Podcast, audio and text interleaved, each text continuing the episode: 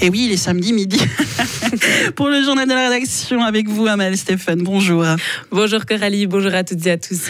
Imposer le certificat Covid dans les hautes écoles du canton de Fribourg était disproportionné.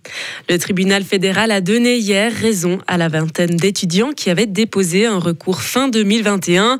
Ils s'opposaient à la décision du Conseil d'État de n'accepter en présentiel que les élèves guéris du Covid, vaccinés ou avec un test négatif. Selon le tribunal fédéral, le canton aurait dû aider les étudiants à faible revenu à payer les tests. Un verdict qui réjouit les étudiants qui avaient fait recours. François Charrière est l'un d'entre eux.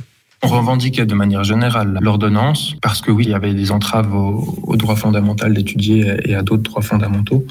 Mais c'est vrai que c'est l'aspect financier qui a été déclencheur pour pouvoir aboutir à ce résultat. Euh, en attendant, on avait les cours à distance, comme ils ont appelé. Et dans les communiqués du tribunal fédéral, eh ben, il est aussi mentionné qu'un cours à distance n'est pas équivalent à un cours en présentiel et que par conséquent, ça peut pas être une alternative euh, à proprement parler. Et ça, c'est des choses qu'en pratique, on a, on a pu bien, bien constater. Et puis, il faut pas oublier qu'il y a ces 22 recourants, mais que derrière ces gens-là, il y a beaucoup plus de monde qui se cache et qui soutiennent des démarches, mais qui n'osent pas forcément prendre un risque financier ou prendre euh, le risque d'être reconnu du nom. Mais derrière, on a eu du soutien de, beaucoup plus de monde que ces 22 personnes. Le canton de Fribourg doit verser 3 000 francs au recourant, mais il envisage de contester cette décision du tribunal fédéral. Le gouvernement estime qu'un élément décisif n'a pas été pris en compte par les juges. La police lance un appel à témoins après plusieurs cambriolages de caves au centre-ville de Fribourg. La police est intervenue cette semaine pour plus de 50 vols par effraction dans des caves à la route des cliniques et à la route du comptoir. Les objets emportés n'ont pas encore été recensés. Si vous avez une information concernant ces cambriolages, vous pouvez contacter la police au 026 304 17 17.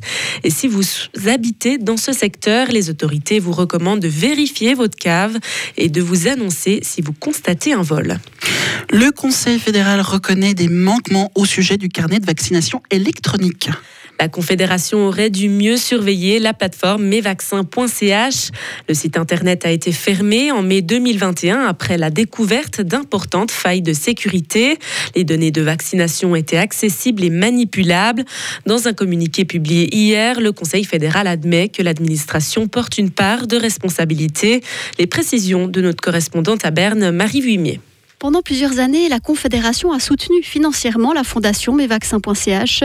L'Office fédéral de la santé publique aurait dû contrôler que ces aides étaient correctement utilisées, mais la surveillance n'a pas été à la hauteur, reconnaît le Conseil fédéral. Certaines négligences de la fondation n'ont pas été traitées assez vite et assez sévèrement, par exemple l'envoi tardif de rapports ou de factures. Le gouvernement souligne que les procédures de vérification ont été améliorées avec la nouvelle loi sur les subventions entrée en vigueur l'an dernier. Mea culpa du Conseil fédéral fait suite à un rapport de la commission de gestion du Parlement.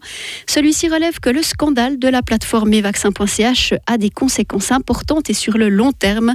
Près de 400 000 utilisateurs ont perdu leurs données de vaccination, la Confédération a perdu de l'argent et la population a perdu sa confiance dans le carnet de vaccination électronique. Une interview réalisée par une intelligence artificielle. La rédactrice en chef du magazine allemand Die Aktuelle a été privée de ses fonctions après avoir publié une fausse interview de Michael Schumacher.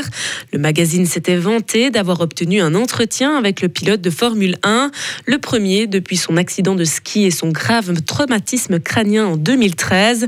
Mais ces citations n'étaient finalement que le produit d'une intelligence artificielle. En Angleterre, deux militants écologistes ont été condamnés hier à trois ans de prison.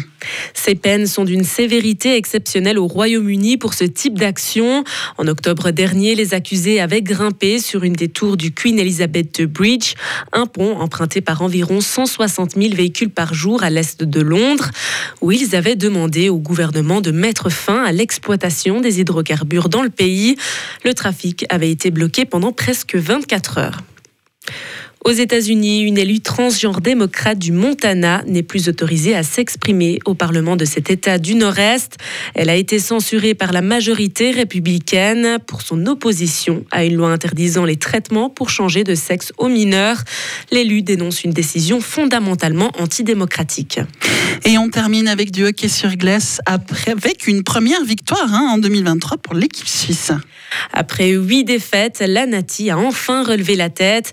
Elle s'est imposée 2-1 devant la France à Viège dans le cadre de sa préparation pour les prochains championnats du monde de Riga. Les Suisses disputeront un nouveau match amical contre la France aujourd'hui dès 17h à Lausanne. Retrouvez toute l'info sur frappe et frappe.ch.